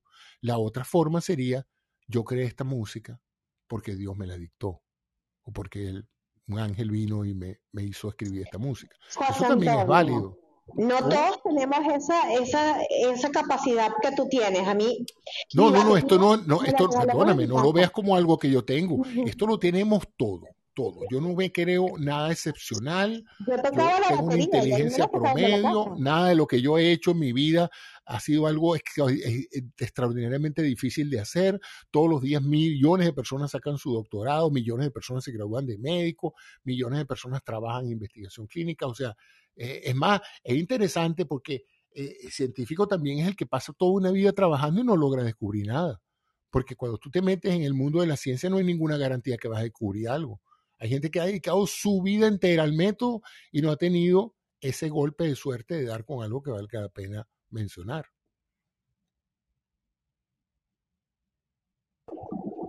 Bien, vamos a darle la palabra a Adri. Adri, ¿quieres preguntar algo? Te estaba escribiendo. Si Adri no está conectada, Bernardo, yo creo que sí. Bernardo, bienvenido, ¿cómo estás? Hola José Antonio, hola a todos. Un, gusto estar acá. Eh, Me parece un espacio fantástico.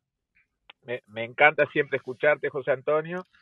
Y la pregunta que tengo es una pregunta que creo que ya nos hemos hecho en algún momento. Eh, hay una escalada eh, del desarrollo de la inteligencia artificial al punto que, bueno, ya estamos hablando que hay una serie de reemplazos que va a haber por parte de robots eh, del trabajo hecho por humanos. Y la pregunta, porque se está hablando del año 2030 como un año bastante disruptivo, en donde la computadora puede alcanzar la capacidad del desarrollo del cerebro humano. Entonces, mi pregunta es, ¿cómo crees tú, José Antonio, que esta carrera termina si las computadoras pueden llegar a controlarnos en algún momento? Esa es mi pregunta. Fíjate una cosa que es interesante. Eh, mucho de la ciencia también tiene que ver con la aplicación de los descubrimientos científicos.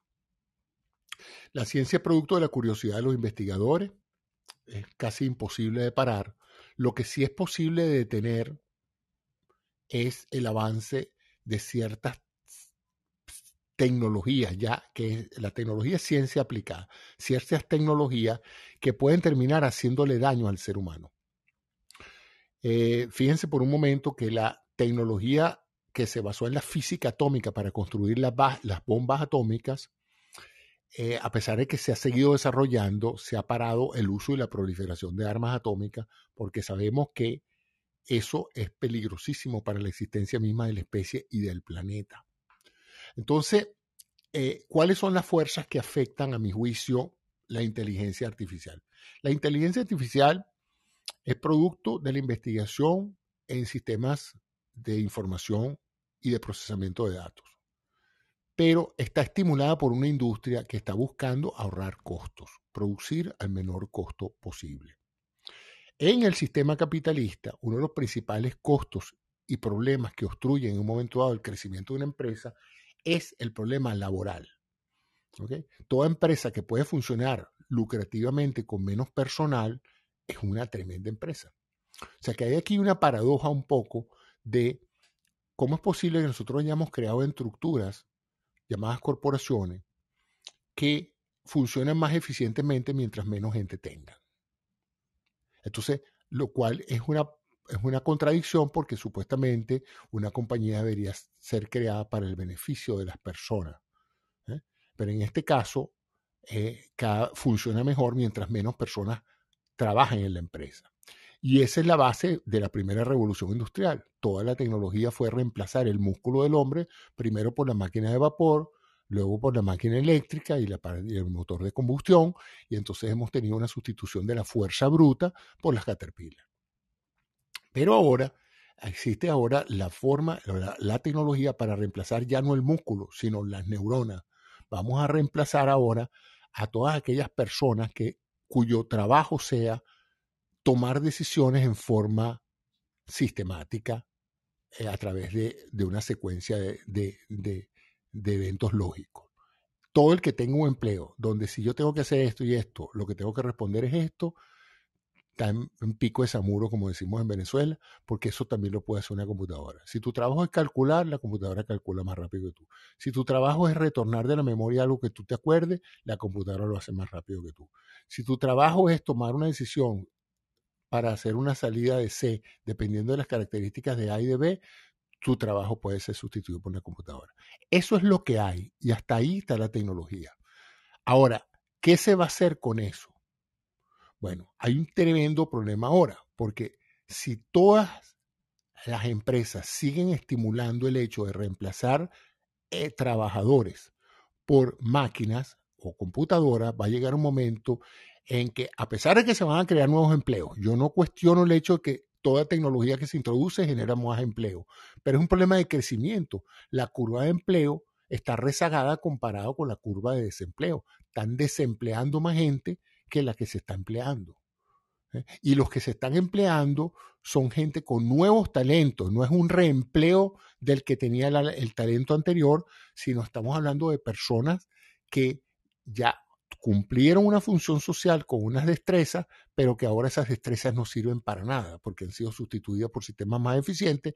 Entonces hablamos de reentrenarlo. Y yo sé que hay una gran retórica ahí alrededor de que, bueno, hay que reinventarse, vamos a hacer cursos de programación, pero en la realidad en la realidad demográfica es que la gran mayoría de las personas no van a poder hacer la transición. Es como que si te sacaran de un país y te trajeran a otro y te dijeran de ahora en adelante tú no puedes hablar tu idioma nativo, aquí va a sobrevivir el que habla el nuevo idioma.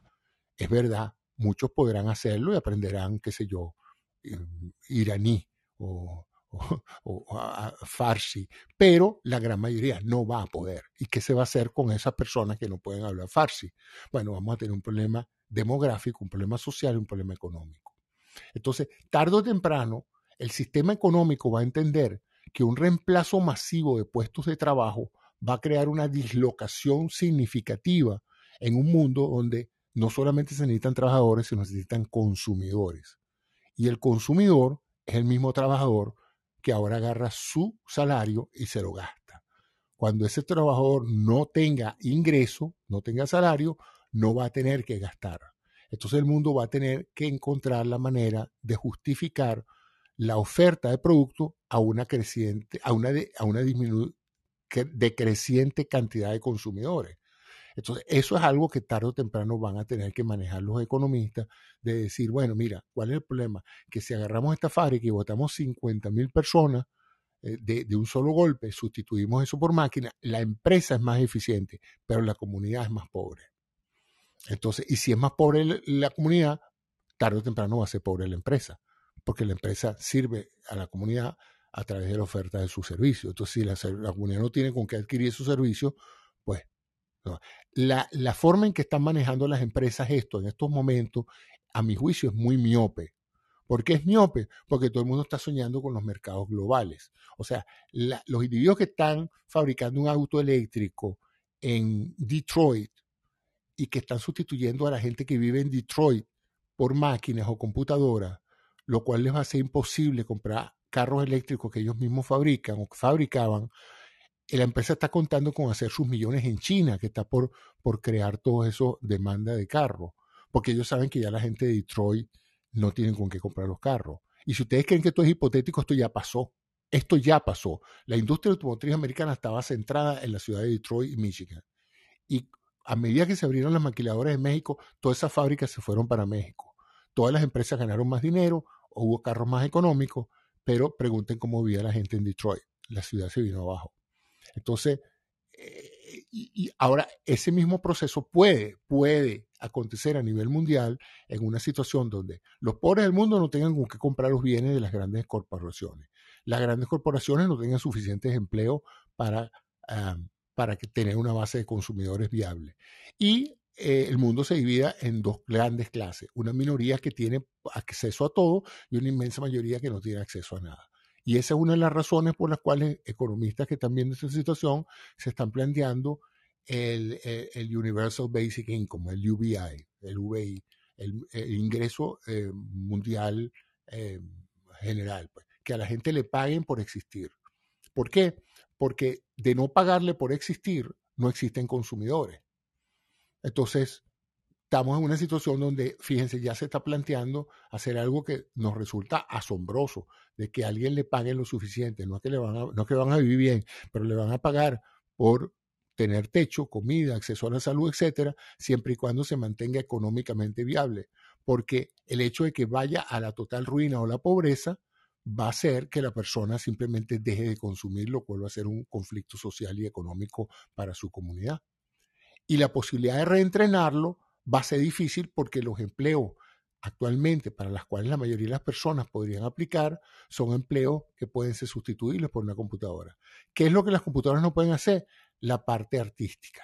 Entonces se prevé que la gran mayoría de lo que van a hacer esas personas que van a recibir por parte de las empresas o el gobierno, porque muchos gobiernos dirán, bueno, vamos a hacer una cosa, Apple, si tú quieres que te sigan consumiendo eh, teléfono, tú vas a tener que de alguna u otra manera habilitar consumidores para que compren los teléfonos. Ya todo el que trabaja y gana plata tiene un teléfono tuyo, pero todavía hay millones que no pueden acceder a ese teléfono tuyo. Entonces, crea un mecanismo que te permite a ti seguir creciendo, porque si no te vas a quedar estancado en un proceso de reciclamiento.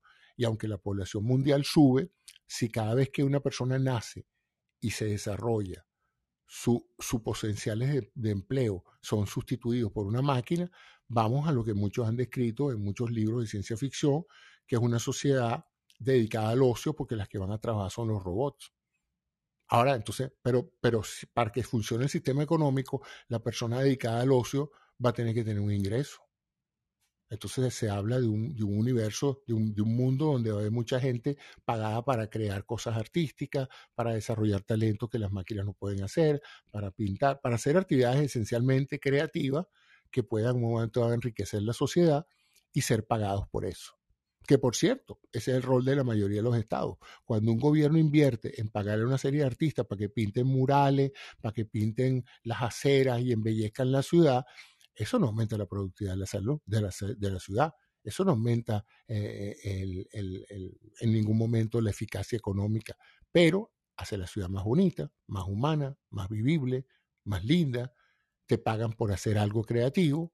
Eh, entonces, y, y, todo el mundo se beneficia, ¿no?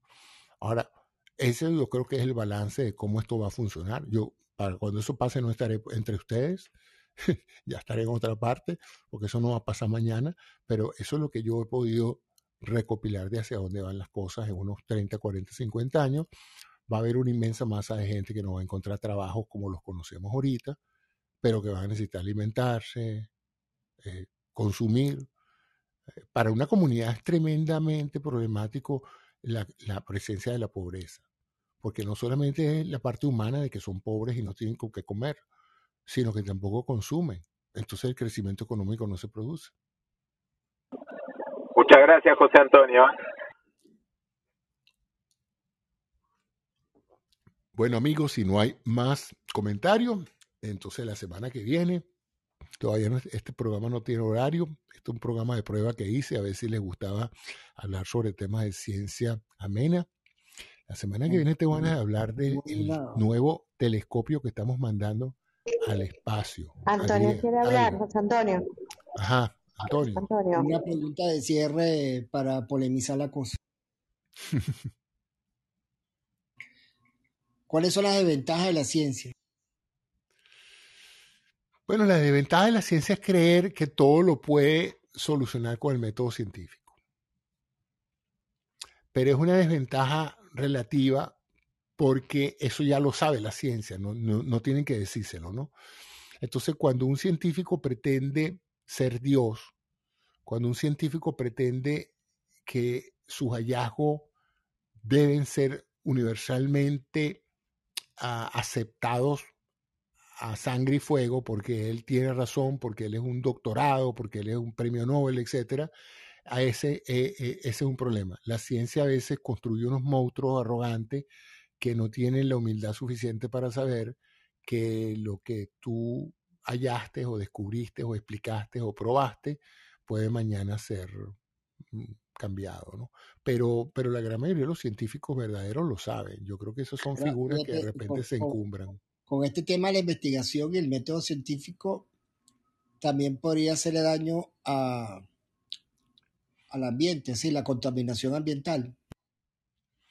Bueno, acuérdate que la contaminación ambiental, el, el, lo que le hace daño son las decisiones políticas, no la ciencia. La ciencia incluso ha sido la responsable de medir y apuntar a las soluciones a los conflictos ambientales, porque hay una ciencia que es la que se encarga de proteger a la Tierra de ver el impacto ambiental de todo lo que hacen las otras ciencias.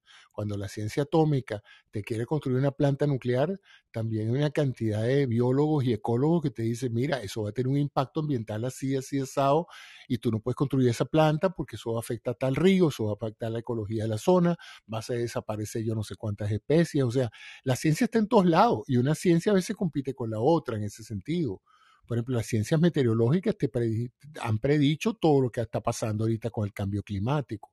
La descongelación de los polos, las tormentas eléctricas, los huracanes, los tsunamis, la inestabilidad de las placas tectónicas, los incendios forestales masivos en áreas donde nunca se habían visto, el incremento de las temperaturas a nivel global. Tenemos ya prácticamente 10 años rompiendo récord cada año de calor en todas las partes del mundo en, los momentos de calor y de extremado frío en los momentos de frío.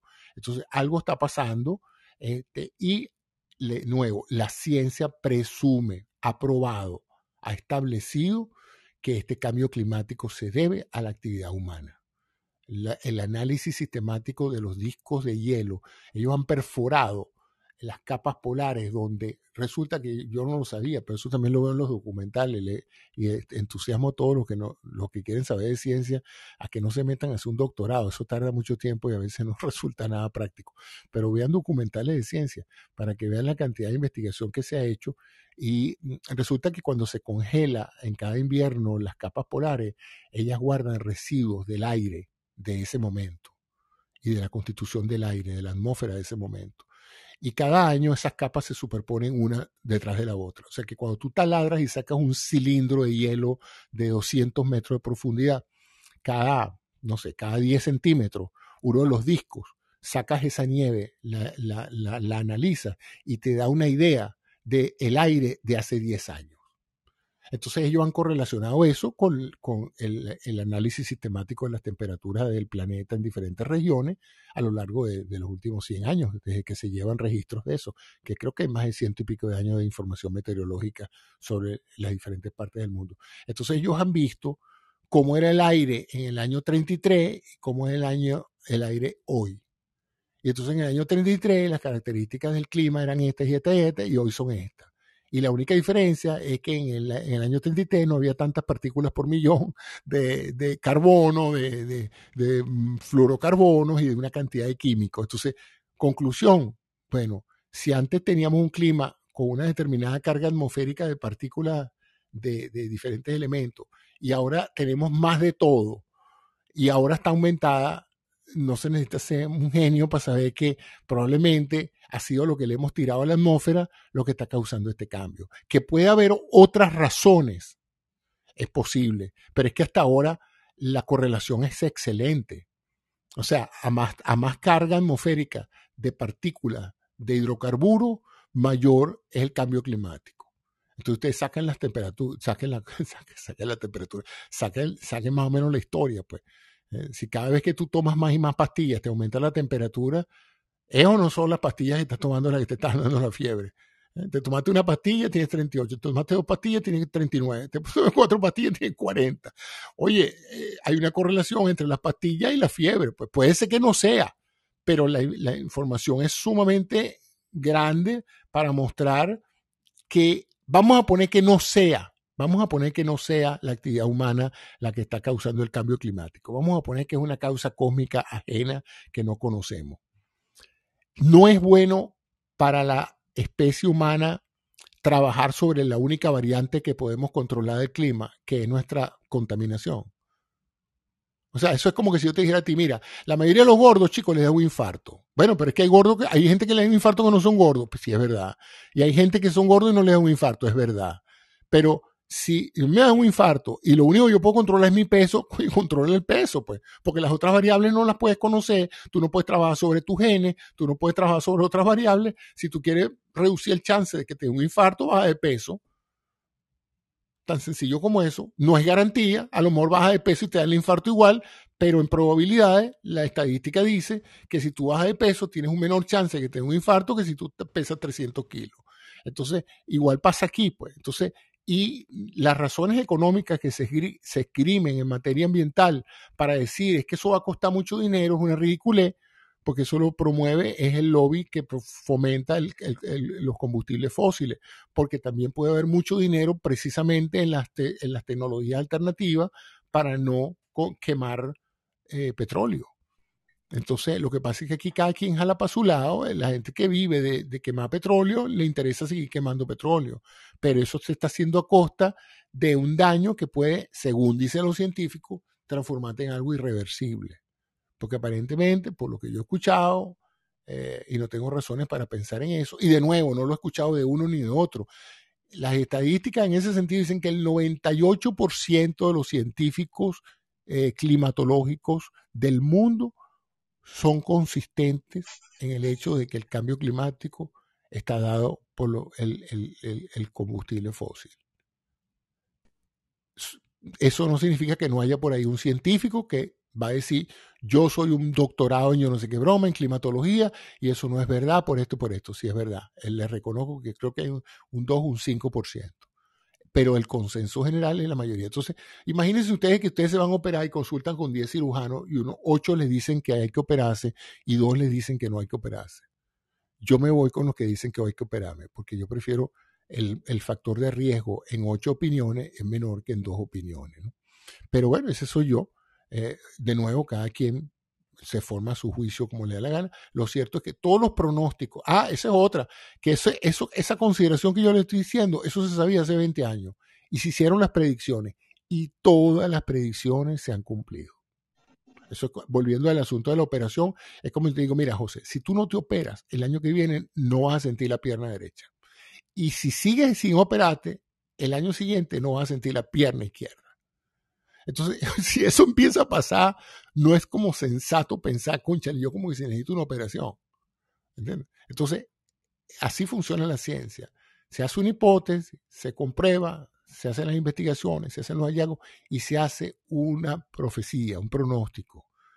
Si nosotros tenemos razón, va a pasar esto. Si eso pasa, oye, le da validez a la propuesta.